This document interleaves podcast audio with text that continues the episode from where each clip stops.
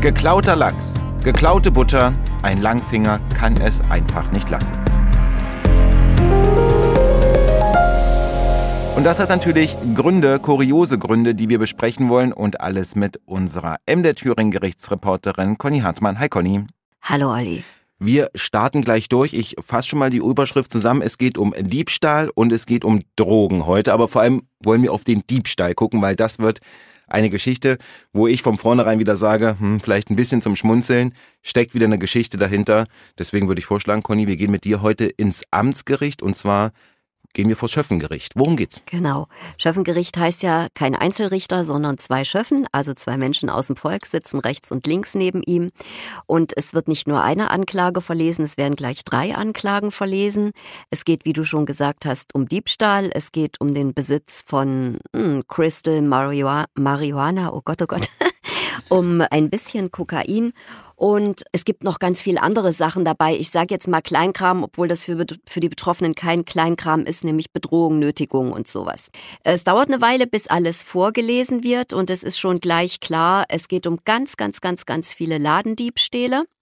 Ein Angeklagter, Anfang 40, und auf dem Gang sitzen ganz, ganz viele Zeugen. Und es wird sich später herausstellen, dass die alle zu einer Berufsgattung gehören. Und wenn du äh, denkst manchmal, oder ich war ja auch schon manchmal da, wenn ganz viele Menschen vor einem Gerichtssaal äh, sitzen, dann denkt man, oh, was ist hier los? Aber das waren in dem Fall wirklich alles Zeugen, die nach und nach dann reinkamen. Ja. Genau, das war auch klar, weil die, äh, es war nur diese eine Verhandlung auf diesem Gang und man kann dann irgendwie auch schon sehen, ob das Zeugen oder Angeklagte sind, weil die waren nämlich alle ohne Anwalt da. Und äh, wenn du sagst ganz viele Diebstähle, können wir da ungefähr eine Größenordnung nennen? Also angeklagt waren so, ich glaube, über 20. Okay. Und der Angeklagte machte einen, ich würde mal sagen, einen vernünftigen Eindruck. Und gleich am Anfang, es geht ja, bevor die Anklage verlesen wird, ist ja erstmal die Personalien und da ist normal.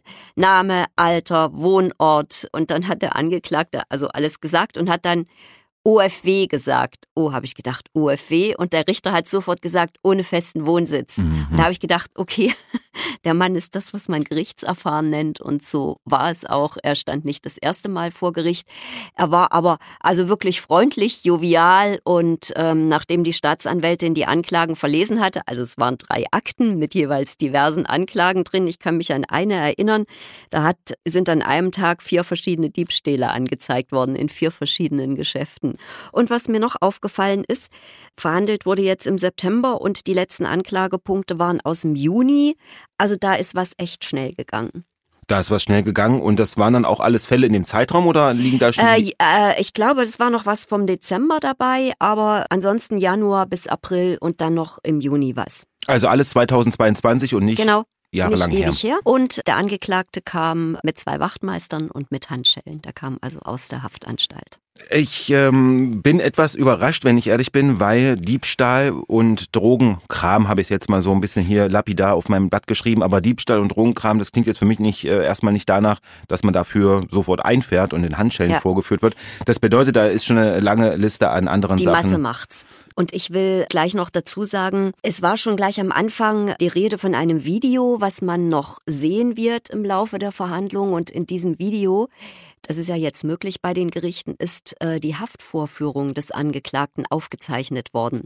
Das heißt also, der ist mehrfach angezeigt worden wegen dieser Diebstähle, wegen dieser Drogensachen. Dann war noch eine Bedrohung dabei, die, sage ich jetzt mal, äh, vom Anklagevorwurf für mich ziemlich heftig klang. Danach hat man ihn offensichtlich, hat ihn die Polizei gekriegt. Und dann ging es wohl drum, ob er in Untersuchungshaft muss oder nicht. Und diese Vorführung, da darf sich ja der Angeklagte äußern, auch mit seinem Anwalt, die ist auf Video aufgenommen worden. Und ich habe eine ganze Weile warten müssen, aber ich wollte das unbedingt sehen. Und es hat eine richtig große Rolle gespielt, auch für die Zeugen. Warum? Das erkläre ich dir später. Okay, du lässt viele äh, Sachen offen, das gefällt mir. Das heißt, es wird auf jeden Fall eine spannende und interessante Folge. Aber vielleicht kannst du ein Wort äh, sagen, wenn du schon so sagst, die Bedrohung hat für dich richtig heftig ja. geklungen. Was war das? Es gibt in Erfurt so ein Coffee Bike, also ja. so ein äh, Wagen mit Kaffee, der steht dann unter unterschiedlichen Stellen. Und die Betreiberin dieses Coffee Bikes soll der Angeklagte laut Anklage morgens bedroht haben. Er kommt abends mit einer Kalaschnikow wieder und dann nimmt er alle ihre Tageseinnahmen mit. Das ist äh, wirklich heftig, ja. Ja, und er hat auch noch den Bezug zu Gutenberg gebracht. Mhm. Also ich glaube, das müssen wir nicht erläutern. Da ist so Furchtbares passiert. das hat mich schon berührt, dieser Anklagepunkt. Gutenberg, der Amoklauf an der Schule. Von daher damit äh, gerade in Erfurt ein sehr sensibles Thema. Conny, lass uns denn auf jeden Fall jetzt aber zu dem Mann kommen, weil du hast gesagt, eigentlich vernünftig äh, Eindrucken, einen vernünftigen Eindruck hat er auf dich gemacht. Und er hat dann jetzt die Frage, die ich dir stellen möchte, wie hat er sich denn in, im Gerichtssaal geäußert? Hat er gestanden? Wie hat er das alles äh, gemacht? Er hat gestanden, hat aber gesagt, er war damals so oft unter Drogen, dass er sich unmöglich an jeden einzelnen Diebstahl erinnern kann. So ein paar Sachen wusste er noch und es ging in dieser Verhandlung nicht nur um die Strafe, neben der Staatsanwältin saß ein Gutachter, sondern das war ja gleich äh, ziemlich deutlich klar, dass das Beschaffungskriminalität ist. Also, dass er klaut, um seinen Drogenkonsum zu finanzieren. Das war mir ehrlich gesagt schon klar, also was heißt mir, ich will mich jetzt nicht hervortun, aber wenn einer an einem Tag 22 Lachsfilets geklaut tiefgefrorene Lachsfilets, dann ist es irgendwie klar, dass der die, auch wenn er keine Wohnung und Hunger hat, nicht alle an einem Tag isst, sondern dass er die auch verkauft. Dann waren irgendwie auch mal 24 Stück Butter dabei. Das ist eigentlich für jemanden, der Zeug verkauft, eher was Ungewöhnliches. Normalerweise ist, ich sage jetzt mal, diese klassische Beschaffungskriminalität, da wären teure DVDs gestohlen, Parfums, Cremes oder sowas, war in dem Fall auch dabei, aber eher untergeordnet. Es tut mir leid, aber ich musste wirklich ein bisschen schmunzeln, als du gesagt hast, Lachsfilets, Butter, was war da noch alles dabei? Weil das muss ja dann auch die Anklage alles verlesen haben. Es war, ja, das muss die Anklage alles äh, einzeln verlesen, auch mit den Preisen dazu. Ach, was wirklich? das so, ja, ja, ja, Ah. für so und so. Es geht ja um die Schadenhöhe. Stimmt. Ja, es geht ja um die Schadenhöhe. Also es war mal eine Zahnpasta für 1,94 Euro dabei.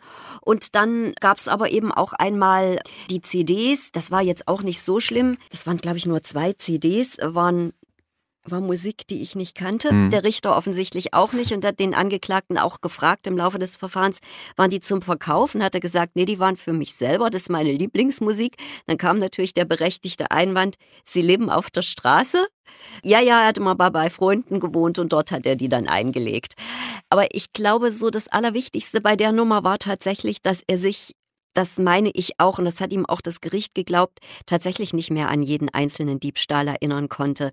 Insbesondere wegen der Menge, aber insbesondere auch, weil er eben manchmal drauf war, wenn er gestohlen hat. Lachs, Butter, CDs und Parfüms, ein Dieb mit besonderen Vorlieben und auch das gehört zum Gerichtsalltag dazu. Sie wissen es, den besprechen wir hier alle zwei Wochen im Podcast. Und damit Sie keine Folge verpassen, einfach den Podcast abonnieren und auch gern eine Bewertung abgeben. Auch das ist ja möglich. Wir freuen uns darüber. Und dann hören Sie eben auch solche kuriosen Fälle wie den heute, denn wir kommen jetzt zu unserem Fall zurück, in dem ein Mann sehr, sehr viel geklaut hat und deshalb saßen auf dem Gang vor dem Gerichtssaal, auch da geht's immer spannend zur Sache, ganz bestimmte Zeugen. Das hören wir jetzt.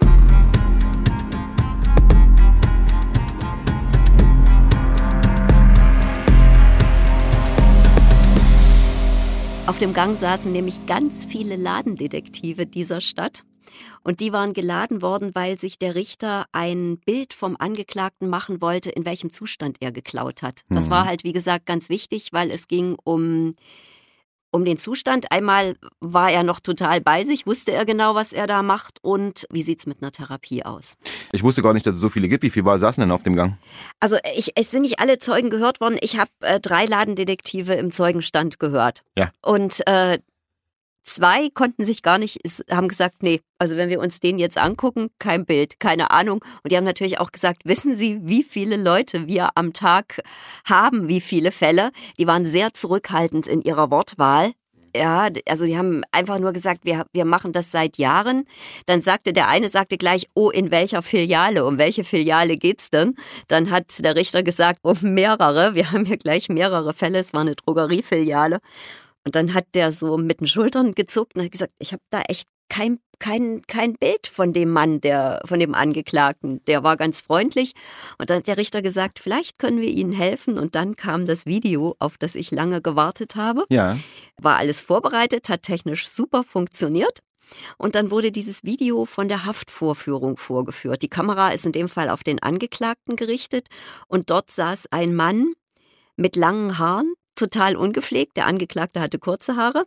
Ein Mann mit langen Haaren, total ungepflegt, absolut hippelig, absolut nervös. Äh, der wusste überhaupt nicht, wohin mit seinen Händen. Der wippte vor und zurück. Also die, das, das Bild dieses Mannes auf dem Video hatte mit dem Mann, der im Gerichtssaal saß, echt null zu tun. Also ich hätte die, obwohl ich die ja beide gesehen mhm. habe, auf der Leinwand und auf der Anklagebank, ich hätte nie gesagt, das ist ein und derselbe. Niemals diese Videos, sind die denn mit Ton eigentlich? Ja, ja, natürlich, hm. natürlich. Also man hört auch, wie der Angeklagte irgendwas äh, antwortet auf die Fragen, das passt immer nur so halb. Äh, der will raus aus dieser Situation. Das sagt er auch, kann ich jetzt mal raus, kann ich jetzt mal raus, ich will mal hier raus. Das war die Haftführung, Vorführung, nach der beschlossen wurde, dass er in Untersuchungshaft kommt, eben weil er keinen festen Wohnsitz hat und dann nicht klar war, ob er zur Verhandlung kommt und sicherlich auch mit weiteren Taten gerechnet worden ist. Es ist nur ein Ausschnitt dieser Verhandlung vorgespielt worden. Und wie gesagt, das Bild dieses Angeklagten, das ist ja für mich nichts Neues, dass ich höre, dass Leute, die ins Gefängnis kommen, die so eine Problematik haben, so eine Suchtproblematik, wenn sie jetzt nicht ganz schwere Entzugserscheinungen haben, dann plötzlich gesundheitlich deutlich besser drauf sind nach dieser Zeit, wo sie nicht an Drogen kommen und wo sie auch das haben, was Gutachter immer eine stark strukturierte Umgebung nennen und natürlich Knast. Platz zum Schlafen, hm. regelmäßiges Essen und eben keine Drogen. Das heißt, dieses Video von der Haftvorführung wurde dann den Ladendetektiven genau. gezeigt. Und dann haben die immer gesagt, ach ja, ja, ja, jetzt erinnern wir uns. Jeder? Ja, diese beiden mhm. zumindest, die ich meine, äh, denen das vorgeführt wird, ach ja, ja, ja, jetzt erinnern wir uns. Aber äh, mit dem äh, hätten wir das jetzt nicht zusammengebracht. Das ist ein Eindruck, den ich teilen konnte. Und dann haben die, also ich, ich kann jetzt den einen ganz gut zitieren, der gesagt hat, okay, ja, doch, jetzt erinnere ich mich, weil es halt mehrfach war. Der war aber nie aggressiv der hat dann alles hergegeben, dann gab es eine Anzeige und es ging dann einmal drum, da hieß es Diebstahl mit Waffen, da hatte er irgendwie so einen Maurerhammer in der Außentasche seiner Hose. Und da war der Detektiv dann aber gar nicht mehr so sicher, ob er den überhaupt, also er hat gesagt, wenn ich das aufgeschrieben habe, dann war der dabei, aber den hat der Angeklagte nicht eingesetzt. Aber da muss man jetzt auch nicht drüber lächeln, warum sowas angeklagt wird, weil ich kenne ganz andere Fälle, Diebstahls mit Waffen, wo die Leute ganz, ganz aggressiv dann werden, wenn sie erwischt werden dabei und alles Mögliche zücken, um sich gegen ihre Festnahme zu wehren oder gegen die Feststellung ihrer Personalien, wie es so schön heißt. Interessant, aber die haben das Video gesehen und dachten, ah ja, das ja. ist der Mann, aber der hat mit dem da vorne ja. nichts zu tun. Und dann konnten die natürlich auch nur aus ihren Protokollen vorlesen, was genau geklaut worden ist, weil wer will sich das merken, auch wenn es jetzt noch keine fünf, sechs, acht Monate her ist. Also haben die gesagt, wir müssen uns da aufs Protokoll äh, beziehen, weil das war jetzt nichts so Außergewöhnliches, dass wir uns da noch direkt dran erinnern können. Du hast es so kurz eingeworfen. Wie viele Fälle haben denn so Ladendetektive? Ich, haben die das gesagt? Ich wüsste es gar also, nicht. Die, Sie haben gesagt, wir haben hunderte von Fällen in dieser Zeit schon wieder gehabt. Da können wir uns natürlich nicht an jeden einzelnen erinnern. Kommen wir noch zu dem, zu meinem Bild von dem Ladendetektiv. Äh, groß, breit gebaut, zweimal zwei Meter. Der dritte. Der dritte war's. Ich habe direkt dahinter gesessen und habe mich gedacht, ich kann jetzt, an dem Kreuz kann ich gar nicht mehr vorbeigucken. Und das war dann der, der gesagt hat, klar kenne ich ihn, aber wir sind eigentlich immer gut miteinander ausgekommen. Es gab eigentlich nie Probleme. Ist jetzt ein bisschen zusammengefasst, aber genau so hat der das auch gesagt. Und äh, die haben sich auch beide angelächelt. Wie gesagt, das, das klingt so lustig man darf den Hintergrund da einfach nicht immer ausblenden, weil äh, für die Geschäfte ist das natürlich ein Verlust und es geht nicht immer friedlich aus. Also ich kenne mehrere Fälle von verletzten Ladendetektiven und sei es, dass sie sich bei der Flucht wehtun, weil ihnen Bein gestellt wird und sie stürzen oder eben auch, weil sie angegriffen werden, hat in diesem Fall alles nicht stattgefunden, ist aber, glaube ich, trotzdem ein echtes Problem für die betroffenen Ketten, die ja natürlich auch sehr viel Geld ausgeben für Überwachungskameras und Personal. Wir fassen noch einmal zusammen. Ein Mann hat mehrmals Sachen geklaut, darunter Lachsfilets, Butter, CDs, Parfüms etc. pp. Und die Ladendetektive, die haben ihn erstmal nicht erkannt, weil er ganz anders aussah als so, wie sie ihn damals angetroffen haben. Aber eine ganz wichtige Zeugin, die fehlt noch und was die sagt, das hören wir jetzt.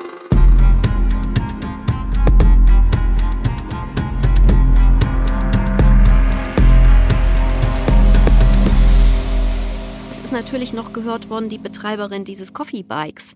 und ihr, weiß jetzt gar nicht, ob es der Mitbetreiber oder ihr Freund ist, ich glaube letzteres, die konnte sich nämlich gar nicht mehr so genau dran erinnern an diese Bedrohung. Also die hat die selber offensichtlich gar nicht so schlimm, so schlimm empfunden, wie sie in der Anklage stand. Ihr äh, Freund hat das dann deutlicher bestätigt. Der hat nämlich die Polizei gerufen und wahrscheinlich ist das nicht als so bedrohlich empfunden worden, weil die Polizei war schnell da und hat den Mann sozusagen 100, 200 Meter später schon äh, festgenommen und hat gefragt, was da los war. Und da, ach so, da hatte der Angeklagte gesagt, nee, das sei er nicht gewesen, weil er hat ja gar keine Kalaschnikow. Das war so das Einzige, was er bestritten hatte.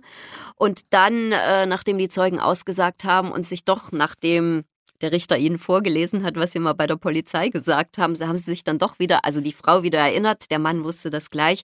Und da hat der Angeklagte dann gesagt, naja, könnt, könnte schon sein, dass er das gewesen ist, aber ähm, er brauchte halt einfach Geld, weil es ging ihm nicht so gut. Ach, interessant fand ich noch, ähm, er nimmt nur Drogen, Alkohol rührt er nicht an. Ich muss so ganz kurz, weil ich habe so lange sein Bild vor Augen, das hat ja alles sich in Erfurt abgespielt wahrscheinlich ja. und ähm, in der Innenstadt, so wie das klingt. Auch auch ein bisschen am Rand. Also es gab hm. auch Filialen, die nicht direkt in der Innenstadt waren. Und kannst du noch was sagen, zu welchen Uhrzeiten das war? Weil ja.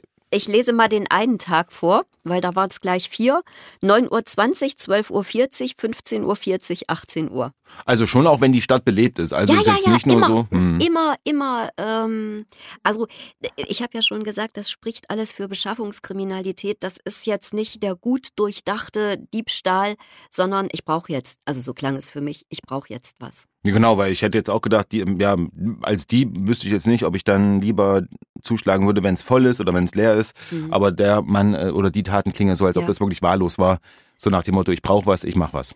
Ich will noch was äh, dazu sagen. Für mich ist das natürlich ganz selbstverständlich. Natürlich ist er gefragt worden, wem er denn die Sachen verkauft hat, wenn er was verkauft hat.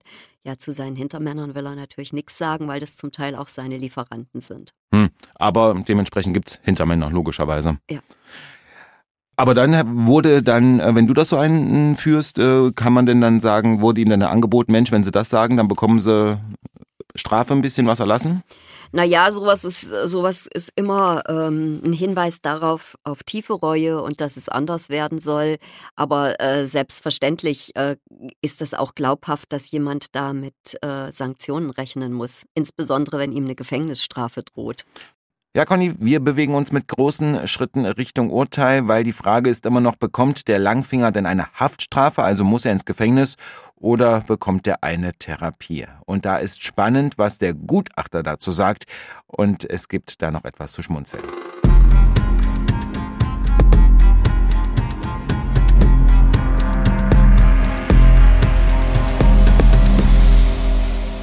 Bei Gutachten ist es immer so, dass der Gutachter, bevor er sein Gutachten erstattet, er muss immer schon ein schriftliches zu Gericht schicken, das muss im Vorfeld passieren, sich mit den äh, Betroffenen unterhält. Das ist auch in dem Fall so gewesen. Und da hatte im Gespräch der Angeklagte dem Gutachter gesagt, also so ganz auf Drogen verzichten, das will er dann doch nicht. Und damit äh, ist gleich klar, da fehlt schon mal die Einsichtsfähigkeit und die Bereitschaft zur Therapie. Weil äh, ich glaube, das können wir uns schlecht vorstellen. Ähm, wie hart äh, so ein kompletter Verzicht auf Drogen ist, äh, wenn man die jahrelang genommen hat. Das hat der Angeklagte auch ganz eindrücklich geschildert in der Verhandlung, äh, wie, wie früh er da angefangen hat mit 16, jetzt ist er Anfang 40. Also da kann man schon von einer langen Drogenkarriere sprechen. Und äh, auch wenn das jetzt nicht Unmassenwaren, die er da nimmt. Er nimmt halt das, was da ist und das pfeift er sich dann rein, mal mehr, mal weniger. Er hat noch dazu gesagt, dass er im Gefängnis also jetzt nicht so ganz schlimme Entzugserscheinungen hatte. Das ist ja jetzt nicht ganz so schlimm gewesen. Er hat da auch ein paar Medikamente bekommen, aber das war jetzt nicht so schlimm. Und damit war also völlig klar, eine Therapie gibt es nicht, weil da muss ein Angeklagter bereit dazu sein. Und der war ja, ich sag jetzt mal ehrlich, naja. und hat gesagt, oh nee, weißt du, das gehört irgendwie zu meinem Leben. Hm, naja. Wille, da bin ich jetzt äh, irgendwie, dass ich, also das, das steckt natürlich dahinter, das sehe ich jetzt nicht so ein, dass ich darauf verzichten soll. Okay, die Therapie vom Tisch kann mir auch vorstellen, dass ja so Therapieplätze jetzt auch nicht wie Sand am Meer auf der Straße nee, nee, rumliegen. Nee, nee, nee, die müssen manchmal auch lange auf diese Therapieplätze warten. Da gibt es hm. dann auch wieder Vorschriften, wie lange man warten darf. Aber wenn kein Platz da ist, dann muss halt ein bisschen länger warten. Das natürlich dann in der Untersuchung, äh, in der Haft Ordnungshaft heißt das dann. Das ist so dieser Übergang zwischen Verurteilung und Therapie, wenn nicht gleich ein Platz da ist. Aber es, ich kann, kann jetzt ganz schnell zum Urteil kommen, weil wenn es keine Therapie gibt, dann gibt es natürlich ähm, eine Strafe. Eine Strafe. Vorher wird natürlich immer wieder der Registerauszug vorgelesen. Richtig, der war ziemlich voll. Da waren mehrere Eintragungen drin, äh, alle wegen Eigentumsdelikten und Betäubungsmittelkriminalität, Verstoß gegen das Betäubungsmittelgesetz. Und deshalb ist auch hier keine Bewährungsstrafe mehr in Frage gekommen, weil mhm. der Angeklagte halt immer wieder, also der sitzt dann auch mal zwischendrin wieder, dann wird er wieder rausgelassen, dann kommt er wieder ähm, ins Gefängnis. Und äh, bei diesem Gericht war es so, dass der Angeklagte, es sind noch ein paar kleinere, sage ich jetzt, Diebstähle eingestellt worden.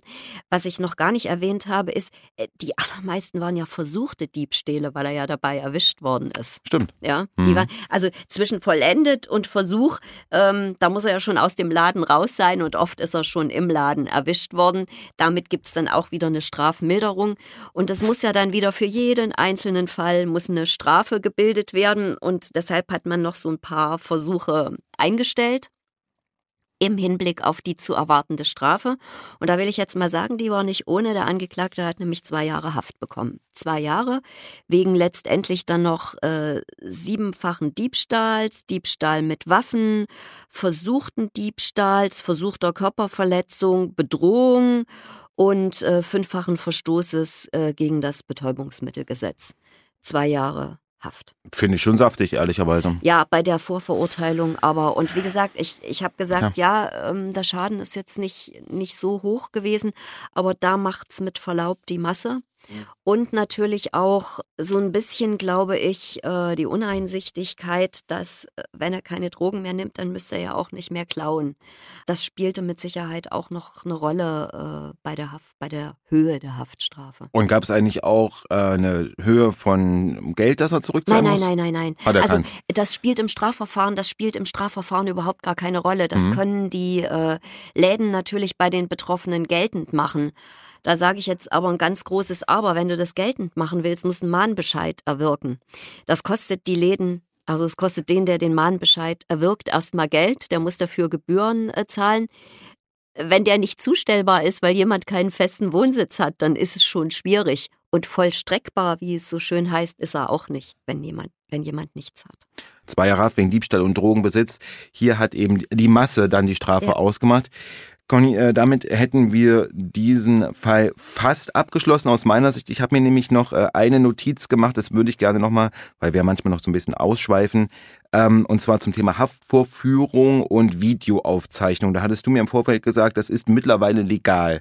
Nicht legal, das ist sogar angedacht. Das macht, macht den Richtern die Arbeit leichter, wenn Leute sich dann plötzlich nicht mehr dran erinnern, was sie bei der, äh, bei der Haftvorführung beim Richter gesagt haben. Und der Richter, dann wird immer der Richter geholt.